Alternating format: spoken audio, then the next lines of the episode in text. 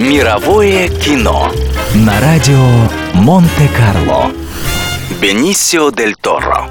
Родившийся в Пуэрто-Рико, Бенисио Монсеррато Рафаэль дель Торо Санчес имеет гражданство двух стран – Испании и США. И это неудивительно. У актера есть каталонские корни по линии отца и баскские со стороны матери – его фамилия является одной из самых распространенных в испанском языке и переводится как «бык». По семейной традиции Бенисио дель Торо должен был стать адвокатом. Юристами были его дед, бабка, отец, мать и дядя. Но юноша предпочел актерскую деятельность и в 18 лет бросил учебу в Калифорнийском университете, куда поступил по настоянию отца. Его дебют состоялся на телевидении, где он сначала сыграл небольшую роль в популярном сериале «Полиция Майами», а затем снялся в роли знаменитого наркобарона Рафаэля Каро Куэнтеро в мини-сериале «Нарковойны».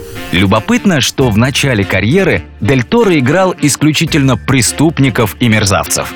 Возможно, этому способствовала его мрачноватая внешность и тяжелый взгляд. Однако та же внешность привлекает к актеру прекрасных подруг, среди которых немало дочерей знаменитостей. Например, у Бенисио Дель Торо был роман с Кьярой Мастрояне, дочерью Катрин Денев и Марчелло Мастрояне, а Кимберли Стюарт, дочь Рода Стюарта, стала матерью его единственного ребенка, дочки Делайлы Женевьевы Стюарт Дель Торо. Мировое кино на радио Монте-Карло.